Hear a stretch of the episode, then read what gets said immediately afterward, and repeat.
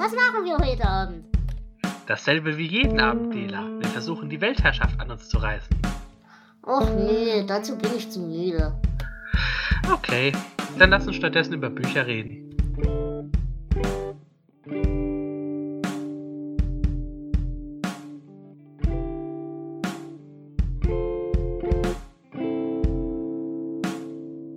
Hallo und herzlich willkommen zu einer neuen Folge des Delas Astercast. Und wie versprochen habe ich heute wieder etwas ganz Besonderes mit euch vor, denn ich habe mir das Autorenpaar A.M. Reis eingeladen und die beiden möchten heute mit uns über ihr Buch Die Hermetiker reden. Und da würde ich sagen, stellt euch doch mal vor. Hallo ihr beiden, es ist sehr schön, dass ihr da seid. Hallo. Ja, wir freuen uns, dass du uns eingeladen hast. Ähm, sehr cool, wir sind schon sehr gespannt, was du für Fragen für uns vorbereitet hast. ähm, wir sind Anne und Matze. Ähm, wir wohnen in Hamburg und ja, wir haben zusammen diesen Roman geschrieben und ja, Matze erzählt mal ein bisschen was über uns. Ja, über den Roman vielleicht ein bisschen. Ja. Also, ähm, ich bin eigentlich äh, Softwareentwickler und ähm, nur so nebenberuflich sozusagen als Autor tätig. Ich habe das aber schon schon immer gemacht, also mir Geschichten ausdenken, ähm, schon eigentlich seit meiner Jugend. Mhm. Ähm, und die Geschichte, die ist eigentlich schon so fünf Jahre oder sowas alt, zumindest in meinem Kopf. Ähm, und es dauert natürlich auch eine Zeit lang, wenn man das nicht äh, Vollzeit macht, bis man das Buch schreibt. Ähm, außerdem bin ich nicht der, der beste äh, Schreiber. Dafür habe ich dann Anne, die dann wirklich alles ins Reine schreibt, die ihren eigenen äh, Schreibstil reinbringt, der auch immer zu den, zu den Situationen passt und so weiter. Ähm, das ist so die Art und Weise, wie wir das Buch schreiben. Also ich komme mit den Ideen, so mit, der, mit den grundlegenden Szenen und sowas ähm, um die Ecke und Anne formuliert es dann aus. Okay. Ja, genau. Also es war tatsächlich so, dass Matze irgendwie morgens aufgewacht ist, ist und gesagt hat, äh, wir schreiben jetzt ein Buch. dann hat er mir von seiner äh, Idee erzählt und nach und nach ähm, sind dann so die, die Grundgerüste für die einzelnen Kapitel entstanden. Mhm. Und ähm, ja, ich habe mich dann an die ähm, Ausarbeitung der Charaktere äh, gesetzt, sozusagen, und habe diese, diese ganzen Szenenbilder irgendwie ausge, ausgearbeitet. Mhm. Genau. Und Matze hat eigentlich schon insgesamt die, die komplette Geschichte, so wie sie jetzt im, im Endeffekt auch im Buch steht, die hat er so eines Morgens ja, im Kopf gehabt. Ja, vielleicht, vielleicht nicht im Ganzen. Also während dem Schreiben wird mir auch immer so ein bisschen von den Charakteren weitergetrieben. Und ähm, da ist es so, dass sich immer wieder auch mal Änderungen ergeben oder so. Oder dass man, man denkt, okay, jetzt fährt sich die Geschichte ein bisschen fest, muss ich doch noch irgendwas anderes reinbringen. Also so Kleinigkeiten und Abweichungen gibt es dann am Ende doch immer in dem ganzen. Mhm. Und ähm, Anna, dich kennt man ja, also du schreibst zwar keine Bücher, aber dich kennt man ja von deinem Blog. Dadurch kennen wir uns ja auch. Ja, genau. Also du hast da auch schon äh, ein bisschen Erfahrung, zumindest was die Formulierungen und sowas angeht. Ja, genau. Also ich bin ja, ich arbeite ja auch als, als Redakteurin und mhm. mein Blog, den habe ich seit zehn Jahren jetzt. Und ich schreibe tatsächlich schon seitdem ich, seitdem ich schreiben kann. Also ähm, meine Mutter hat mir das Schreiben beigebracht und seitdem ich das dann irgendwie hingekriegt habe, einen Satz zu formulieren, war das bei mir immer so, dass ich, ob es jetzt kleine Geschichten waren oder irgendwelche Anleitungen, ähm, hier gieße ich meine Blumen am, äh, richtig mhm. oder also da sind wirklich die wildesten Sachen eingefallen schon als Kind. Und das Internet, das war halt dann, ich meine, du kennst es ja selber.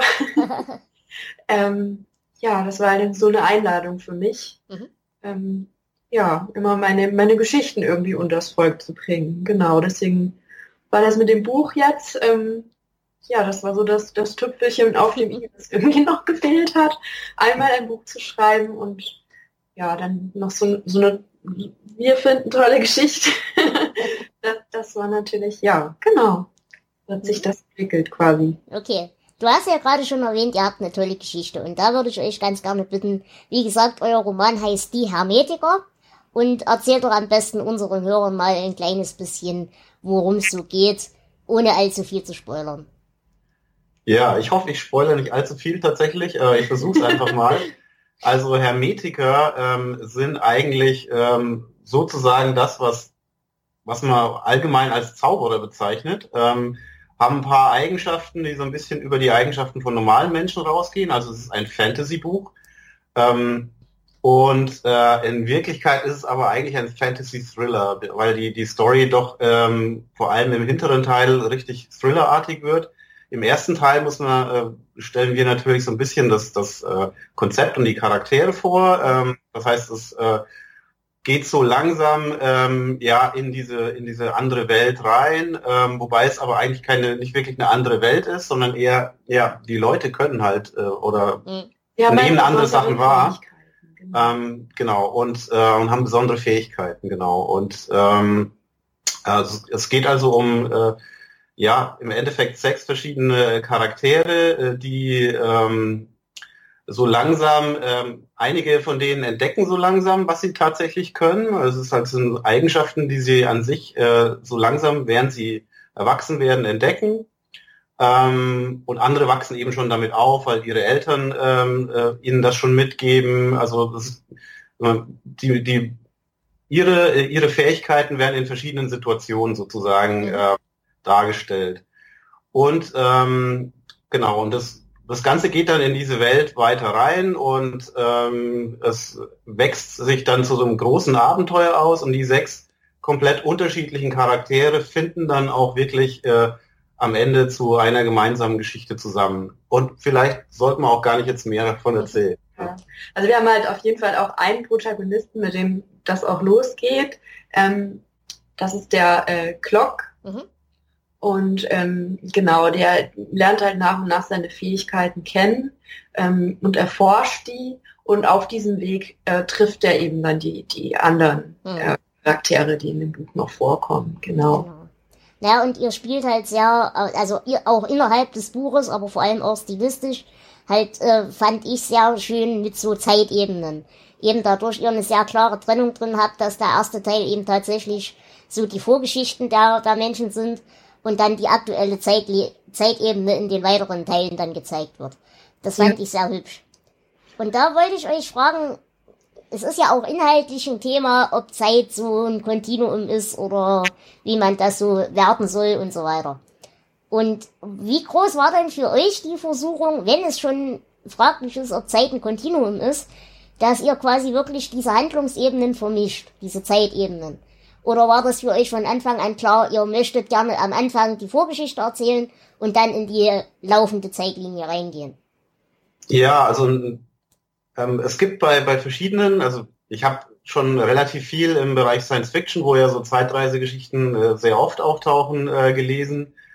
Und das ist halt immer ein bisschen problematisch mit der Kontinuität und der Korrektheit von allem und der Logik, die dann mhm. dahinter steckt. Also wenn man irgendwie, keine Ahnung, in die Zeit zurückreist und irgendeinen einen seiner Großeltern tötet und man dann, selber eigentlich gar nicht existieren würde. Also die Paradoxa, die da entstehen, das ist schon ein bisschen schwierig aufzulösen. Mhm. Deswegen haben wir uns da auch so ein bisschen, also von der, von der Story her auch ein bisschen außenrum äh, gedrückt, weil es äh, einfach auch dann kompliziert wird. Ähm, und ähm, aber dieses Fantasy-Thema, das gibt's auch ein bisschen her, dass man so ein bisschen vage bleibt damit, ähm, ja. weil es ja auch alles so ein bisschen eher so ein Gefühl ist und äh, irgendwie passt alles zusammen oder findet sich alles zusammen, aber ähm, aber eben ähm, auch über verschiedene Zeitebenen, aber man kann auch nicht so richtig aus seiner eigenen Zeit raus. Und das war so ein bisschen das Ziel. auch tatsächlich so ein bisschen vom, vom Gefühl leiten lassen. Also es hat sich tatsächlich so ein bisschen entwickelt.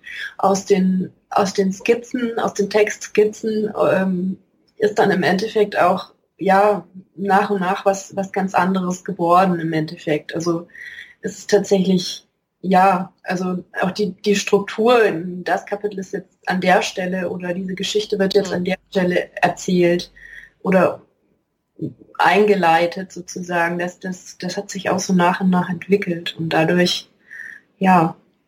Ja, ich frage halt deshalb, ihr, ihr wisst ja, ich mache ja einen Stephen King Podcast zum Beispiel. Ja. Und mhm. wir hatten letztens es besprochen. Ja. Und äh, einer der Gründe, weshalb ich dieses Buch nicht mag, ist die Tatsache, er spielt halt nicht unbedingt mit Zeitreise, aber er wechselt quasi immer die Perspektive zwischen der handelnden Gruppe als Kinder und ja. als Erwachsene. Ja, genau. Das springt also quasi immer innerhalb des Romans hin und her. Ja. Das kann funktionieren, in den meisten Fällen funktioniert es nicht. Deswegen bin ich sehr dankbar dafür, dass ihr das wirklich so abgegrenzt habt. Ja, also Mich stört das tatsächlich, also mich persönlich stört das tatsächlich beim, beim Lesen von Büchern auch. Und jetzt, wo du sagst, es, da, da ging es mir auch ganz genauso. Ja. Das, das, ist, das ist auch so eine Sache. Ich finde, manchmal klappt es gut, du hast, da hast du recht, aber das ist wirklich so, ja, wahrscheinlich kommt es auch auf die Geschichte an und, und die Anzahl der Charaktere, wahrscheinlich auch aufs Genre noch ein bisschen, aber ja, da muss man wahrscheinlich schon vorsichtig damit umgehen. Ja. und generell, das fand ich auf jeden Fall gut, dass ihr das so klar getrennt habt.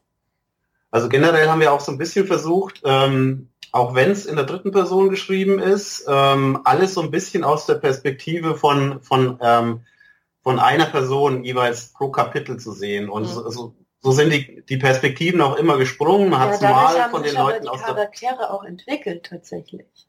Genau. Ja, genau, Ja. ähm, genau. Also man, die, die Eigenentwicklung von den Charakteren sieht man dadurch, aber man sieht dann auch eine klare Abgrenzung zwischen den Kapiteln und kann die vielleicht dann auch ein bisschen besser zuordnen, habe ich, hab ich so das Gefühl zumindest. Mhm. Ähm, jetzt war persönlich meine liebste Storyline am Anfang tatsächlich die, die Storyline vom Archivar. Ähm, er heißt ja Willem Horn in der, eurer Geschichte. Ja, Und genau. da hatte ich an der, an der Story eigentlich sehr, sehr, sehr, sehr, sehr viel Spaß. Weil das wirklich so was Indiana Jones-artiges so ein bisschen hatte. Das hatte Ja. so die Anleihen von dem klassischen Abenteuerroman. Das hat mir sehr viel Spaß gemacht.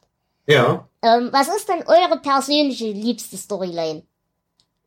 Also ich, ich persönlich, ich, ich mag tatsächlich den, den Anfang besonders gerne, ähm, wo der ähm, Glock als Kind in seinem Zimmer sitzt und ähm, Musik hört, also Platten auflegt und die ganz bewusst anhört und was, was ihm da so durch den Kopf geht, was er da für Gefühle hat. Und also das ist meine persönliche Lieblingsszene sozusagen, glaube ich.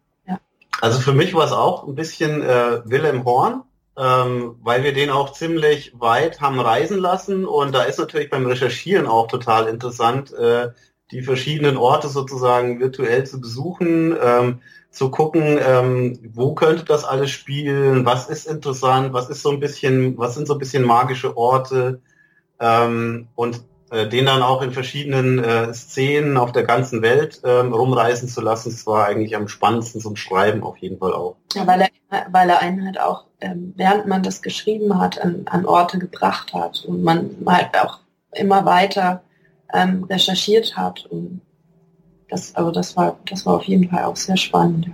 Das mit den Orten ist gerade ein ganz gutes Stichwort, das habe ich mir nämlich auch aufgeschrieben. Ihr habt ja hier wirklich einen bunten Mix aus allen möglichen Mystizismen und mystischen relevanten Orten. Ihr nennt Stonehenge, Gizeh, Göbekli Tepe und so weiter und so fort. Ähm, seid ihr selber so in diesen, ich sag mal, in diesen mystischen Sachen so ein bisschen verhaftet, dass euch das interessiert? Oder hattet ihr, ich weiß zum Beispiel, Anne, du reist sehr viel oder bist sehr viel gereist eine Zeit lang. Äh, hattet ihr mit den Regionen tatsächlich schon mal Kontaktpunkte im, im echten Leben, sage ich mal, dass ihr deswegen diese, diese Orte gewählt habt? Oder wodurch ist das entstanden? Ähm, ähm, ja, also zum, zumindest Stonehenge äh, war schon ziemlich beeindruckend, als wir da waren. Ähm, also an ein paar Orten waren wir tatsächlich schon. Mhm. Ein paar Orte sind wir auch schon, äh, schon lange mal über den Weg gelaufen, wo ich mir gedacht habe, das ist so interessant, also wie, wie das Kloster Kaku mit diesen ganz vielen äh, Zinnen, ähm, die es da gibt. Also es gibt ganz viele Pagoden dort, tausend oder sowas. Ähm, und das ist so ein interessanter Ort, da kommt man nur nicht hin, weil es eben in Myanmar ist, also ganz schwer nur zumindest. Ja. Ähm, deswegen haben wir da äh, online recherchiert drüber. Ähm, mystisch äh, oder das Thema Mystik ähm, eigentlich eher nicht. Also das ist eigentlich wirklich ein Thema, das sich erst mit dem Buch so ein bisschen äh, entwickelt hat und das soll auch gar nicht wirklich, oder eigentlich ist es so, soll es so ein bisschen sogar ähm, das Mystische entzaubern, ähm, der, der Inhalt von dem Buch. Ähm, das war so ein bisschen, deswegen ist auch der, der Titel ähm, bisschen so gewählt, weil das ist ja eigentlich so aus dem esoterischen Bereich ent, entlehnt, der, der Name Hermetiker, ähm, was es aber im Endeffekt gar nicht sein soll. Also äh, es steht mehr so diese Parallelgesellschaft, die neben der eigentlichen Gesellschaft steht, so ein bisschen im Mittelpunkt, für mich zumindest. Mhm. Und ähm, das finde ich auch eben ganz interessant, dass ihr eben nicht diesen klassischen Elfenzwerge-Orks-Quatsch bedient, sondern tatsächlich eben das Ganze in der echten Welt spielen lasst, aber eben mit besonderen Begabungen. Und ähm, was ich auch sehr interessant fand, ihr ergänzt das Ganze ja vor allem in, in den letzten zwei Teilen sehr damit, dass ihr viele technische Andeutungen drin habt. Ähm, jetzt weiß ich, dass du, Matze, einen technischen bzw. einen IT-Hintergrund hast. Ja. Und es ist, glaube ich, eine sehr schwere Balance, das so zu halten, dass man merkt, da ist Technik dahinter und ein, eine gewisse, eine gewisse, ja, Modernität und ein Verständnis dafür, dass es eben nicht nur äh, dunkle Grimoires und Kerzen und Zeug ist, sondern eben tatsächlich moderne Technik, mit der gearbeitet wird, weil es einfach eine Strömung ist, eine Geistesströmung, die auch in der Moderne agiert und auch in der Moderne tatsächlich angekommen ist. Ja. Ähm, jetzt kann ich mir vorstellen, wenn man selber diesen Hintergrund hat, ist es sehr schwer, da nicht in die, in die Fachidiotie abzudriften, sag ich mal.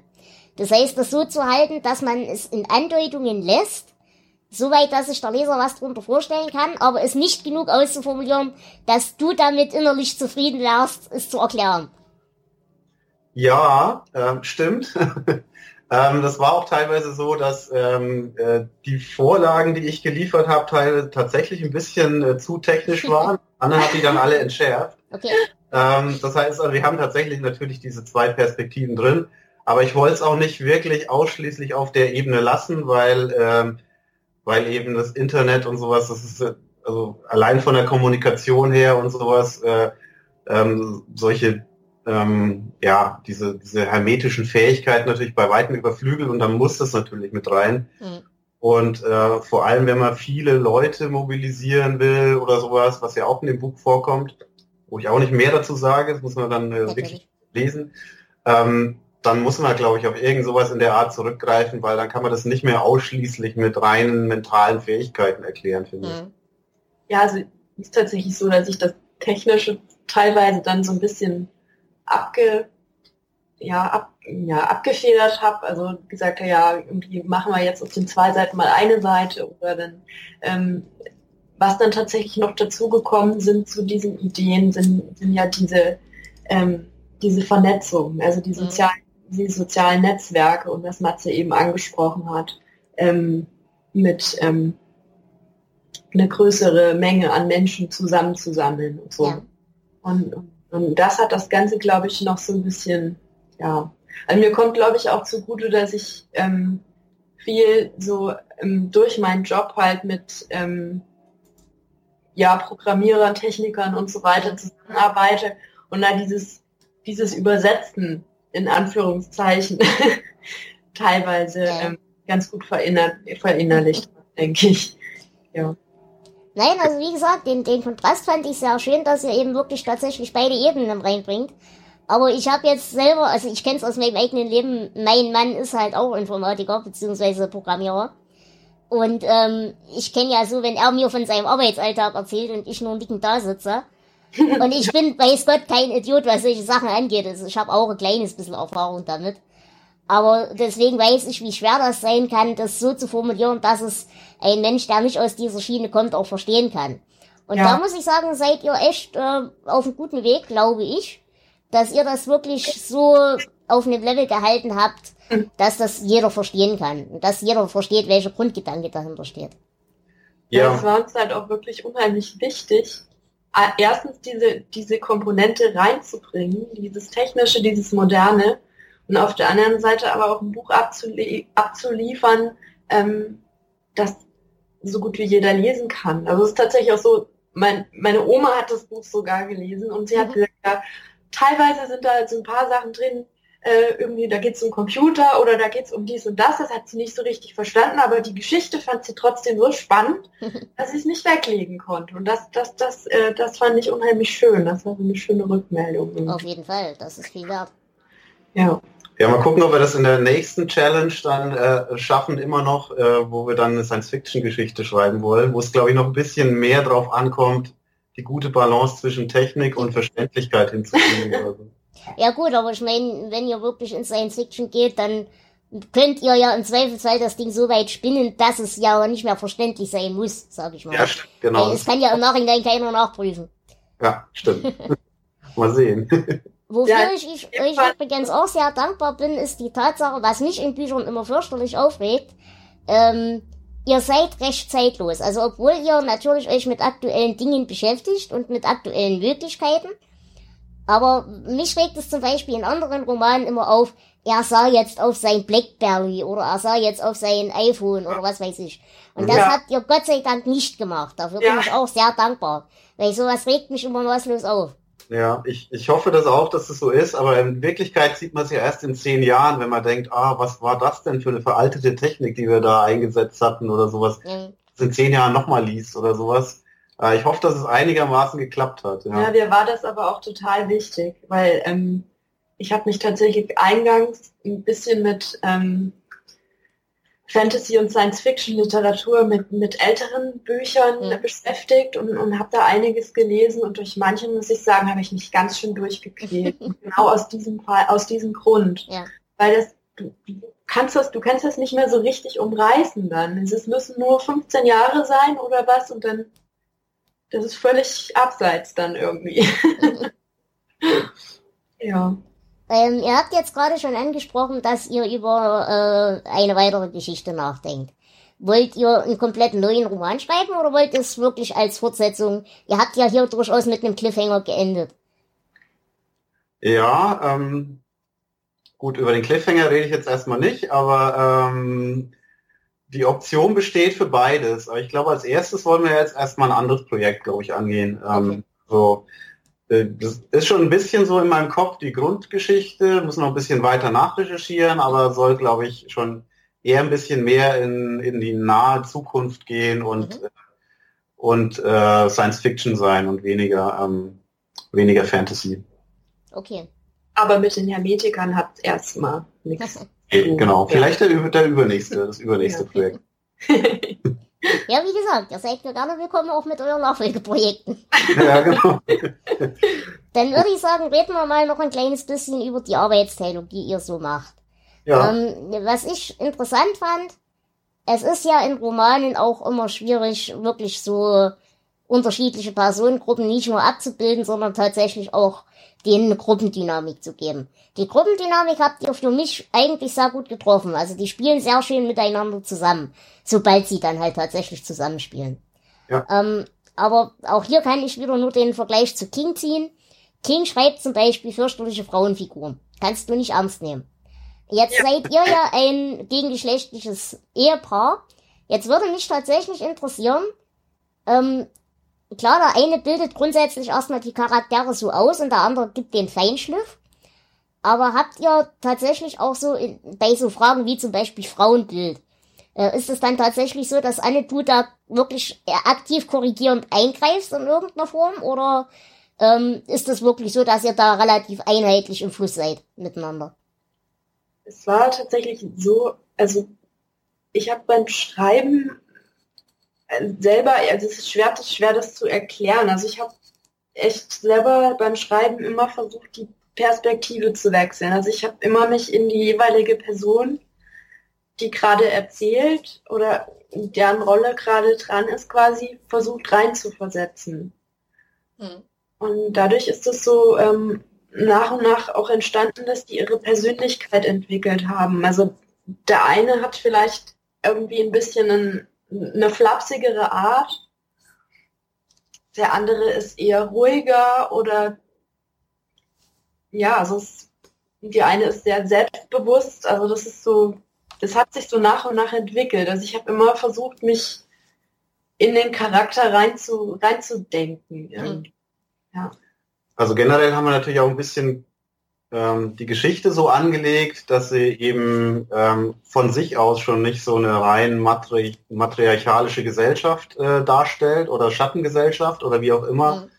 sondern ähm, dass es da zwar schon um Macht geht, aber die nicht von vom Geschlecht oder sowas ausgeht. Ähm, äh, deswegen äh, hat sich das wirklich dann auch rein auf die Charaktere äh, beschränkt, aber ähm, so wie ich die Cha- Charaktere so ein bisschen vorgedacht habe oder mir, mir vorüberlegt habe in den, in, den, in den frühen Phasen, ähm, war es eigentlich fast eher so, ähm, dass viele weibliche Charaktere ähm, so eher ein bisschen von, von mir weitergedacht worden sind und die Mhm. Menschen von Anne sogar. Also, Okay. Mhm. Genau. So Klock war so Annes ähm, Ja, Baby sozusagen. Ja.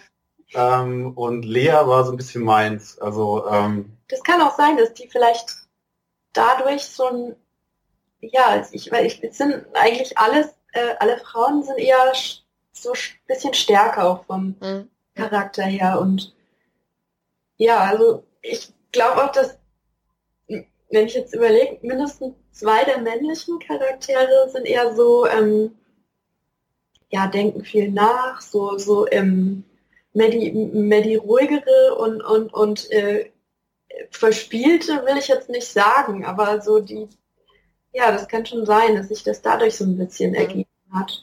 Aber wir hatten nicht so dieses, wie man sich das vielleicht vorstellt, ähm, Grundgerüst an Charakteren. So, wir haben jetzt so, so und so viele Charaktere. Ähm, der, der und der, die sind selbstbewusst. Der, der und der, das sind mhm. irgendwie ähm, die Bastler oder wie auch immer, sondern das hat sich wirklich mit, mit dem Schreiben ergeben, von mhm. Seite zu Seite.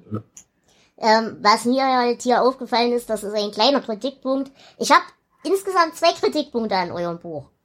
Ähm, die sind aber wirklich minimal, die halten sich in Grenzen, die liegen halt nur daran, dass ich äh, gelernt habe, analytisch zu lesen und mich über solche Sachen eben zum Beispiel bei King immer fürchterlich aufrege.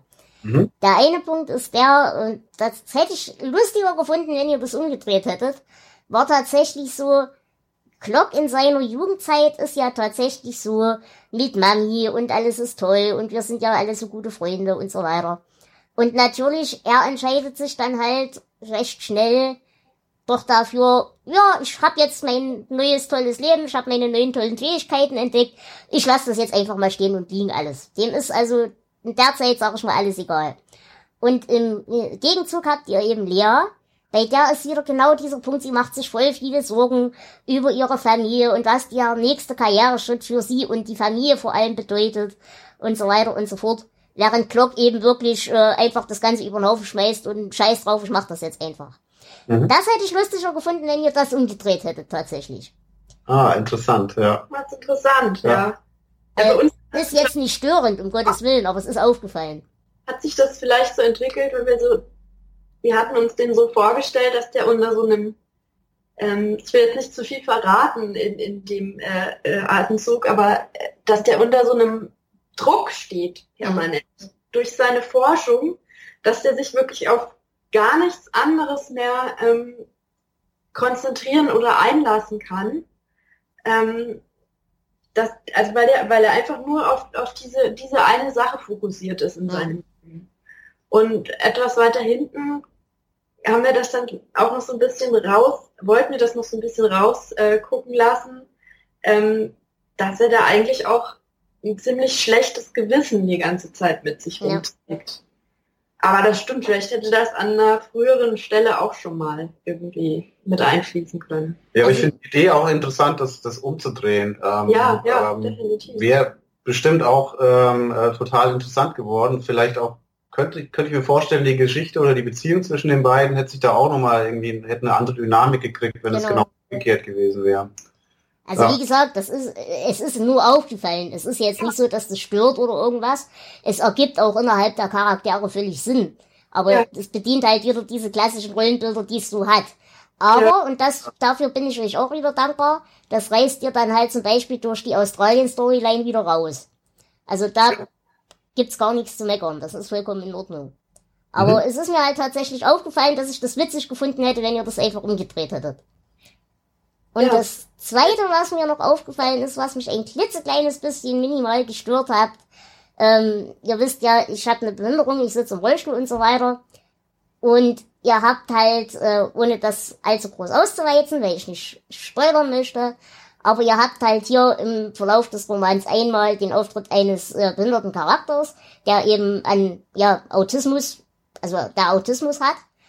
Und auch hier ist wieder der Punkt, es ist wieder, er, er dient dem Bösen, ohne es zu wollen und ohne es tatsächlich zu wissen. Und da hätte ich mir halt auch wieder was gewünscht. Das ist wieder so ein klassisches Klischee. Äh, der leicht manipulierbare Behinderte, der wahnsinnige Talente hat, aber gleichzeitig wahnsinnig manipulierbar ist und im Zweifelsfall auch für böse Zwecke zu missbrauchen war. Da hätte ich es interessant gefunden, wenn er entweder tatsächlich aktiv einer der Bösen gewesen wäre, das hätte ich geil gefunden.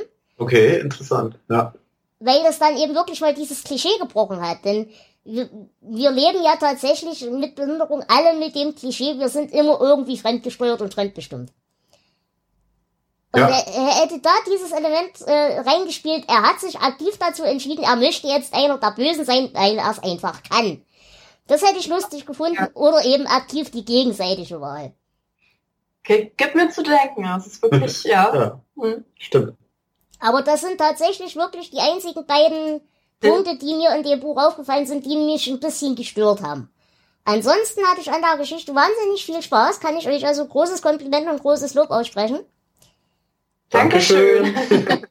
Und ich glaube auch tatsächlich, das ist wirklich für so ziemlich jede Lesergruppe, ja, ein spannendes Ding. Also ich, ich glaube, da haben wirklich alle Menschen dran Spaß, wenn sie sich im Großen und Ganzen für so eine Thematik interessieren. Mhm. Ja, finde ich auch.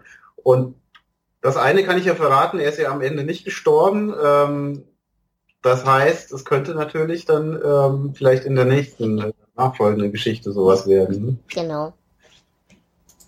Ja, wie gesagt, da gibt's viele, viele Möglichkeiten. Aber das ist mir, wie gesagt, nur aufgefallen. Ja. Dann würde ich sagen, reden wir doch noch ein kleines bisschen über die, ich sag mal, rein handwerkliche Seite. ja. Ähm, ihr habt euch ja beide dazu entschieden, dass ihr das Ganze ins Self-Publishing rausbringen möchtet. Ja. Ähm, wie ist das denn gekommen, dass ihr einerseits entschieden habt, den harten Weg zu wählen? Und zweitens, wie ist das für euch entstanden, dass ihr, also ab wann wart ihr an dem Punkt, dass ihr wirklich beschlossen habt, das Ding ist gut genug, das will ich jetzt veröffentlichen? Nee, also wir wussten eigentlich, ähm, wir wussten eigentlich schon vom Beginn an, vom Schreiben, ähm, dass wir das irgendwie veröffentlichen wollen. Also ähm, natürlich nicht den exakten Zeitpunkt, wann, ähm, keine Ahnung, wann das Lektorat soweit fertig ist oder so, aber irgendwann muss man halt einfach auch mal loslassen. Hm? Ähm, aber generell wussten wir das äh, von Anfang an. Ähm, so was so Verlage angeht, ähm, da haben wir, ähm, ja, habe ich relativ viel drüber gelesen in, in dem Vorfeld oder so, als der Roman quasi fertig war oder fast fertig war, in der Korrekturphase war, ähm, habe ich angefangen, mich äh, stark zu informieren, so was, was Verlage für, für einen Mhm. Newcomer tun. Ähm, da muss man, glaube ich, sehr viel Glück haben, wenn man einen Verlag hat am Ende, der, der wirklich äh, sehr viel äh, für, das, für das Buch am Ende tut.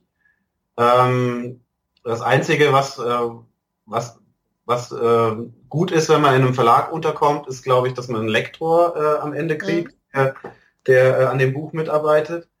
Ähm, und dann haben wir das ähm, in zwei Runden bei Agenturen versucht. Okay. Ähm, Agenturen ist allerdings immer so ein bisschen sehr langwierig und zäh, Hm. weil ähm, da die Wartezeiten so acht bis zwölf Wochen sind immer. Ähm, das heißt, man schickt das Buch ein ähm, oder schickt das Manuskript ein und nach acht bis zwölf Wochen kriegt man entweder eine Antwort oder kriegt gar nichts und weiß, dass man, äh, dass Mhm. man nicht genommen worden ist. Ne? Also ähm, das fand ich da so ein bisschen anstrengend und wir wollten uns die Zeit dann im Endeffekt auch nicht nehmen, weil wir einfach das Buch rausbringen wollten. Also wir sind jetzt nicht von den Einnahmen des Buches abhängig Ja. und so. Das war uns nicht wichtig. Wir wollten nur, dass es irgendwann mal in unserem Bücherregal steht sozusagen. Ähm, und dass es ein paar Leute lesen auch natürlich. Natürlich. Ähm, und deswegen haben wir uns dann irgendwann dafür entschieden, nach diesen zwei Runden, dass wir es dann selber machen. Vor allem deswegen auch, weil äh, wirklich Verlage uns da auch nicht gar nicht so viel mehr geboten hätten. Also keine Ahnung, wir hätten natürlich gern gehabt, dass so eine Marketingkampagne Kampagne irgendwie von selbst läuft, aber das ist natürlich auch, äh, auch wenn man in einem Verlag untergekommen ist, kein Selbstläufer. Also da Ja. kann, man- kann man auch nicht sicher sein, dass man da mindestens seine XY äh, absetzen kann. Vor allem hat man durch das Self-Publishing halt auch einige ähm, Vorteile. Also was das Kreative angeht zum Beispiel. Also Max hat ähm, das Cover komplett selbst gestaltet. Es wird einem dann auch nicht irgendwas übergestülpt, was man selber vielleicht gar nicht Mhm. toll findet. Und ja, von dem her, ich meine, das ganze Marketing liegt jetzt natürlich auch in unserer Hand, aber wie Matze schon erwähnt hat, wenn man bei einem Verlag unterkommt, dann ähm, ist es auch nicht automatisch alles mit dabei und es ist auch nicht automatisch ein Selbstläufer. Mhm. Ja. Jetzt habe ich mir ja das Buch ähm, über Amazon gekauft. Also man kann es über Amazon kaufen, man kann es wahrscheinlich auch ganz normal im Buchhandel bestellen, ne? Genau, Ja, genau. überall, wo es Bücher gibt, kann man es bestellen. Genau. Und ähm, ha- ihr verkauft es, glaube ich, auch direkt über eure eigene Webseite, ne? Nee, wir linken da auch einfach im Endeffekt so. auf äh, Amazon oder ähm, Thalia oder, oder sowas, mhm. genau. Okay. Das sind Und nur Links auf der Seite. Ihr legt aber, ihr liegt aktuell wirklich tatsächlich nur in Papierform vor, oder? Habt nee. ihr auch ein E-Book? Nee, wir haben auch alle E-Book-Formate. Also wir können auch über Tolino und über Kindle ähm, gelesen werden. Das ist fantastisch. Das ist nämlich immer so eine Sache, die mir immer sehr schwer fällt. Weil ich mittlerweile mit Papierbüchern, auch wenn ich sie in meinem Herzen sehr liebe, aber tatsächlich damit mittlerweile meine Probleme habe, rein motorisch und so weiter. Ja, also passt. auch für Leute, die da Einschränkungen haben, ihr könnt das auch über ein E-Reader äh, äh, ja, nutzen, wenn ihr das möchtet. Die Möglichkeiten ja. gibt's also. Genau, auf jeden Fall. Nee, das war uns auch ganz wichtig. Also das ist ja, hm, ja auch natürlich immer mehr im Kommen. Ich meine, bei uns stehen auch wahnsinnig viele Bücher rum, weil wir ja Bücher lieben, aber dennoch greifen wir immer wieder mal drauf zurück, auch was auf dem E-Book wieder zu lesen. Ja. Das ist ja auch praktisch. Eben, und wie gesagt, ich muss halt immer so dran denken, ich habe halt auch viele Hörer, die eben die eine oder andere gesundheitliche Einschränkung haben. Ja. Und gerade für die ist es halt wirklich mit einem E-Book immer einfacher zu handeln, rein von der Motorik oder eben zum Beispiel was auch Screenreader angeht und solche Sachen. Ja, Von genau. daher, das ist eine gute Wahl. Das ist schön, dass ihr das gemacht habt. Ja. Ähm, jetzt hatte ich ja vor einiger Zeit schon mal ein Interview mit dem Sebastian Niedlich geführt. Und da hatten wir uns auch so über Konzepte wie zum Beispiel Scoobe unterhalten. Ich weiß nicht, ob euch das Konzept als solches was sagt. Nein. Das ist eine Art ähm, Abo-Dienst, also wie Spotify für Bücher. Ja. Das heißt, du bezahlst äh, Betrag X, die haben Verträge mit diversen Verlagen und so weiter und äh, pflegen halt darüber dann entsprechend die Bücher ein. Du kannst also dann so viel lesen, wie du möchtest. Verstehe, ja. Ähm, jetzt weiß ich, dass das genauso wie bei Spotify bei den Autoren davon nicht viel hängen bleibt. Aber ja, euch geht's ja, wie gesagt, hauptsächlich darum, die Reichweite zu haben, dass das Buch auch wirklich Leute lesen.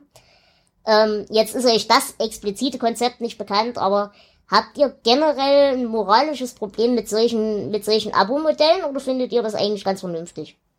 Nee, gar nicht eigentlich. Also wie gesagt, ich, ich kann es nachvollziehen bei einem Musiker, der wirklich, ähm, der wirklich sein Geld damit verdient und der wirklich unglaublich viel ähm, Zeit und Aufwand reinsteckt, ähm, da nur ein paar Cent abzugreifen ähm, bei Spotify oder so, da verstehe ich das absolut. Ähm, aber wir in unserer Situation speziell ähm, wollen eigentlich eher, dass das Buch gelesen wird, mhm. genau wie du schon gesagt hast. Ähm, und deswegen haben wir da generell kein Problem damit. Äh, ich glaube, bei Amazon gibt es auch sowas ähnliches, das heißt Kindle Unlimited. Genau, genau. Ähm, da sind wir tatsächlich sogar angemeldet. Das heißt, wenn einer ein Kindle Unlimited Abo hat, dann äh, können wir auch gelesen werden. Mhm.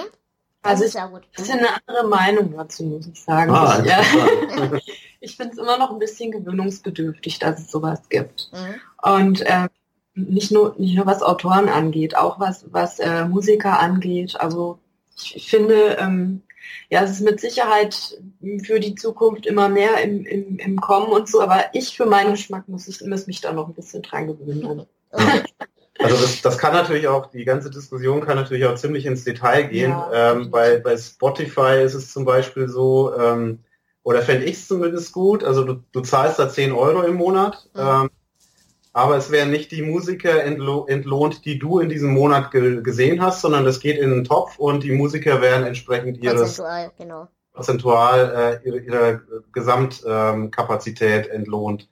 Und das finde ich ein bisschen schade, weil ähm, äh, ich auch Musik höre, die so, so ein bisschen äh, speziell ist. Mhm. Und äh, bei den Konzerten von den Bands stehen auch nicht immer äh, 10.000 Leute äh, vor der Bühne, sondern immer nur, keine Ahnung, 300 oder sowas. Ja. Das ist schon ein bisschen Nische und äh, ich will auch die Bands unterstützen dadurch. Und äh, vielleicht bei Romanen ist es vergleichbar. Ähm, da kenne ich die Modelle aber nicht, nicht gut ich genug. Leider auch nicht. Ich weiß nur, wie gesagt, dass das halt über die, also die haben tatsächlich die äh, Verträge mit den Verlagen, nicht mit den Autoren selbst. Ja. Das heißt, da wird sicherlich auch in irgendeiner anderen Form äh, prozentual das Ganze abgerechnet, aber das weiß ich selber auch nicht. Ja. Also ich kann zumindest sehen in den, äh, in den Statistiken, wie viele Seiten von äh, über Kindle Unlimited gelesen wurden, was ich zumindest ganz interessant finde. Okay. Und ähm, das heißt, es ähm, aber ist aber wahrscheinlich auch tatsächlich. Ähm, ich glaube, dass die Idee im Ansatz mit Sicherheit schon was Gutes hat wahrscheinlich muss es irgendwie noch ein bisschen auch sich entwickeln. Auf der anderen Seite kann man ja, also man macht das ja auch, also ich kenne das halt von, wenn ich jetzt wieder auf, auf das Thema Musik zurückkomme, wenn ich einen Künstler wirklich unterstützen möchte, wenn, wenn ich weiß, der ist mir wichtig und ähm, ich möchte auf jeden Fall äh, weiter Konzerte mit dem erleben, dann gehe ich auch los und kaufe ja. mir das Vinyl und kaufe mir T-Shirts und ähm, vielleicht gibt es ja auch Leute, die, die sagen, okay, den, den Romanautoren, den, den möchte ich gerne unterstützen, die Bücher von dem gefallen mir gut. Ich habe da auch so ein paar Lieblingsautoren, von denen kaufe ich mir auch gebundene Bücher zum Beispiel. Mhm. Also das ist ja auch immer noch so ein... Natürlich. Gibt ja. ja auch verschiedene Typen von Lesern. Für den einen ist das vielleicht die beste Möglichkeit. Und er hat vielleicht auch nur so die Möglichkeit zu lesen, weil er sich sonst gar keine Bücher leisten könnte. Genau. Das kann auch sein.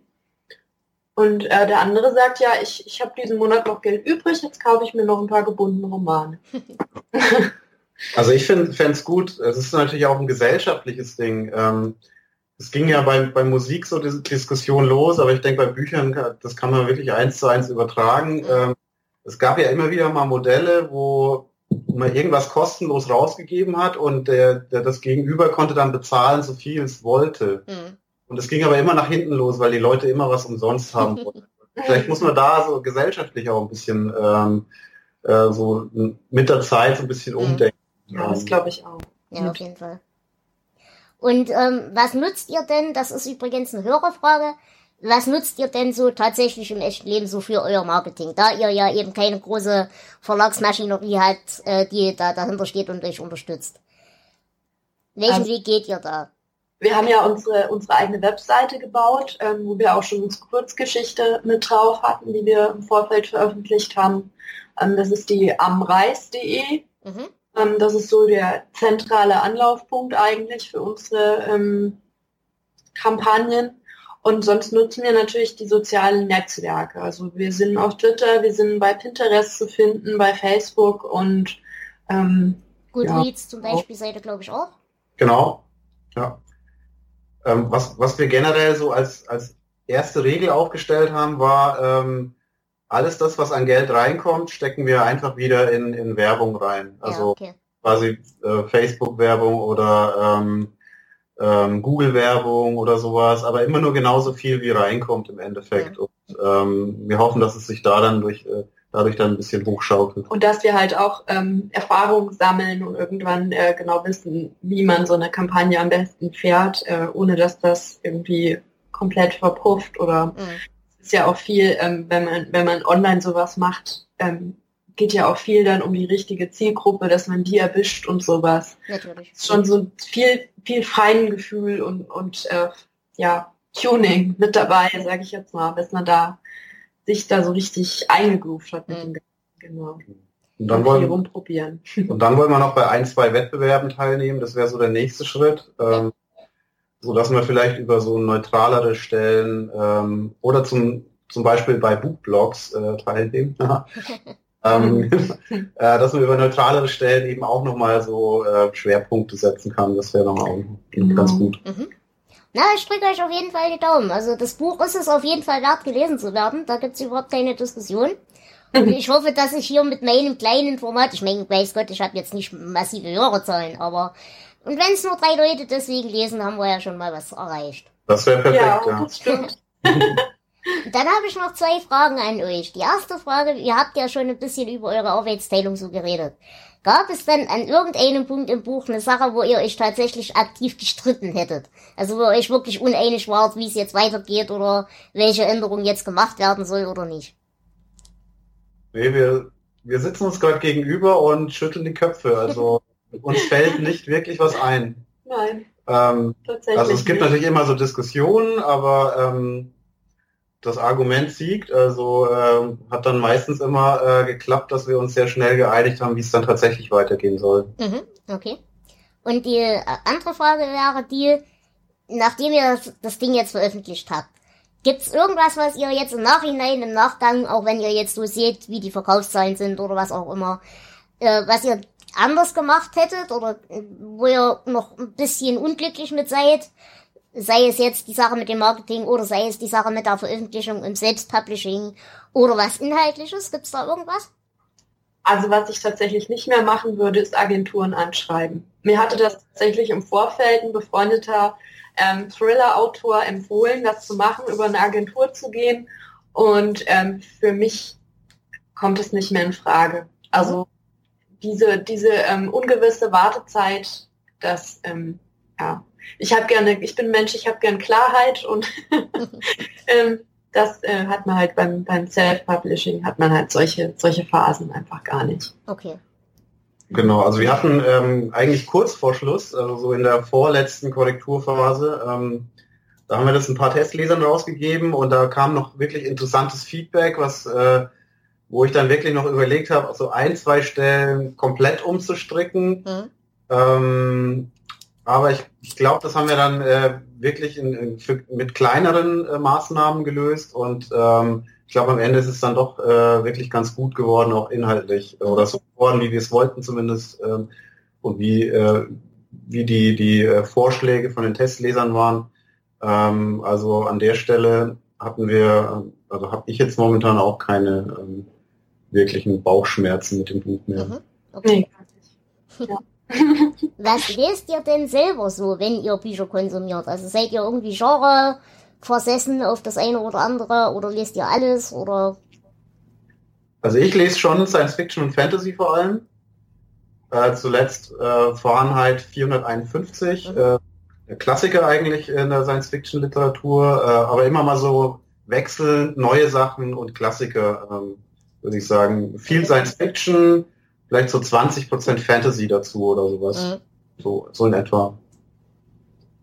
Und Anne, bei dir? Ich habe halt äh, immer schon gerne ähm, Lebensgeschichten gelesen, äh, von den verschiedensten Leuten. Und ich lese aber auch sehr gerne ähm, ja, Fantasy und ähm, Thriller. Also mhm. spiegelt sich ja auch so ein bisschen in jeder. ja. Okay, dann bleibt mir eigentlich nur noch euch zu fragen, was glaubt ihr denn, für wen euer Buch am interessantesten wäre? Wem würdet ihr das Buch wirklich ans Herz legen, mal reinzugucken? Für welche ja, Interessengruppen seid ihr so? Seht ihr euch selber? Also ich glaube, ähm, so äh, klassische Zielgruppe wäre, ähm, ich würde sagen, so 20 bis 40 Jahre alt, vielleicht ähm, Ältere auf jeden Fall auch, aber das ist so die, sind so die, die mit den sozialen Medien auch so ein bisschen äh, groß geworden sind, ähm, weil es ja auch so ein bisschen darum geht, ähm, mit Neigung zu oder mit äh, Interesse an Fantasy-Literatur und die auch gern spannende Sachen lesen äh, und dann ist man da, glaube ich, gut aufgehoben bei dem Buch. Mhm. Genau, also ich würde auch sagen, also Leut, Leuten, die sich generell ähm, für ähm, neue Technik interessieren, für Weiterentwicklung, auch für Nachhaltigkeit und ähm, auf, auf keinen Fall Leute, die, die, ähm, die sich äh, esoterische Literatur erwarten. Weil in die Richtung geht's gar nicht. Ja, genau. Gute Ergänzung. Ja.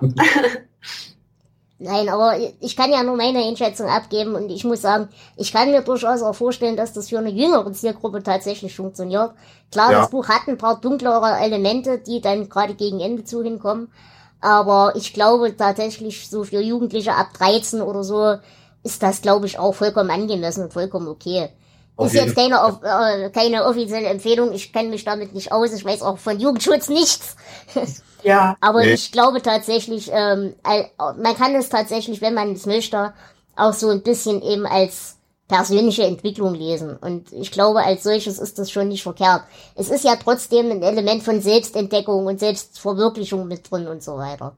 Genau, es ist kein klassisches Coming-of-Age-Buch oder sowas, ähm, aber ähm, es hat schon einige Elemente davon drin, deswegen äh, stimmt es auf jeden Fall äh, auch für Jüngere interessant, genau. würde ich sagen. Ja, definitiv. Gut. Gibt es noch irgendwelche Ergänzungen, die ihr selbst erstmal noch loswerden möchtet? Irgendwas? Ja, wir würden uns natürlich freuen, wenn so viele wie äh, viele Menschen wie möglich sich für das Buch interessieren und ähm, uns auch ein Feedback dazu abgeben, aber ähm, wie es ihnen gefallen hat, äh, was sie dabei äh, sich gedacht haben, als sie es gelesen haben und ja, wir sind, wir sind, äh, freuen uns sehr, dass, dass wir ähm, eingeladen sind von dir. Ja. Sehr, sehr gerne.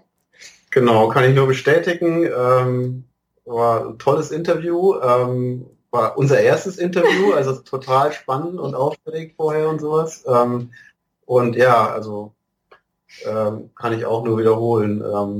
Guckt mal in unser Buch rein, äh, schaut mal auf die Webseite amreis.de. Ähm, da ist auch unsere Kurzgeschichte äh, zu sehen. Also ähm, da haben wir eigentlich alles, was... Die äh, übrigens Science Fiction ist. Genau, die Science Fiction. Ja. Wer schon mal gucken möchte, ob das Genre uns auch irgendwie zu Gesicht steht. Genau. Okay, und dann habe ich noch eine Frage. Wäre es denn für euch in Ordnung, wenn ich eines eurer Bücher verlosen würde? Unter meiner Hörerschaft. Sehr gerne. Mhm. Okay.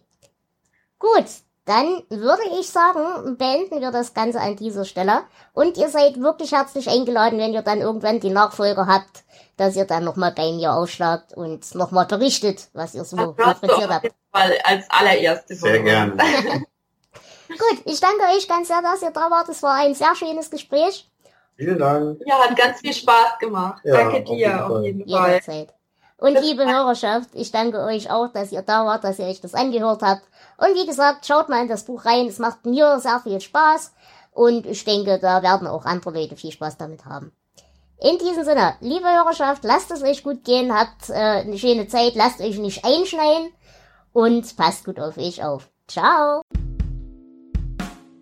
Das war Delateratur mit Flo, ein Podcast aus dem Hause Dela Saster Productions.